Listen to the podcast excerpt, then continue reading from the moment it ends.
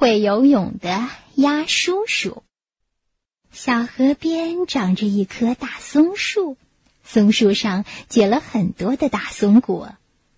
这天，一只小松鼠在树上摘松果吃，一不小心，一个大松果掉到了水里。这时，一只小鸡和一只花鸭子正在松树下的草地上玩。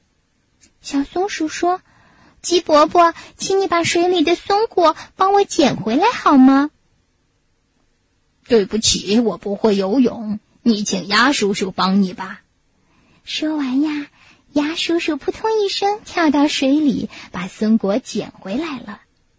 小松鼠接过松果，点着头说。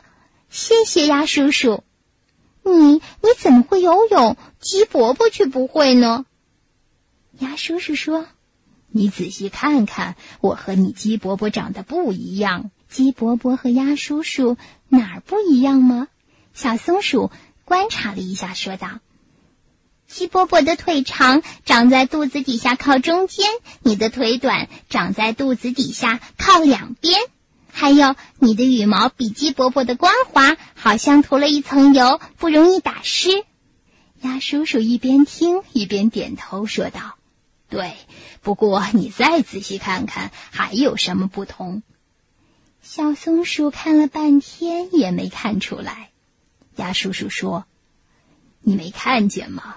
我的毛又密又厚，像一只小船。”你再看看我的脚和鸡伯伯的有什么不同？啊，你们的脚不一样。鸭叔叔的脚趾中间有一层皮连着。是呀，这样的话呢，在水里就好像是一把桨，一划一划，特别好用。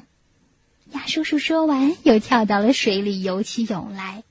小松鼠心想：鸭叔叔真能干，能在岸上走，又能在水里游。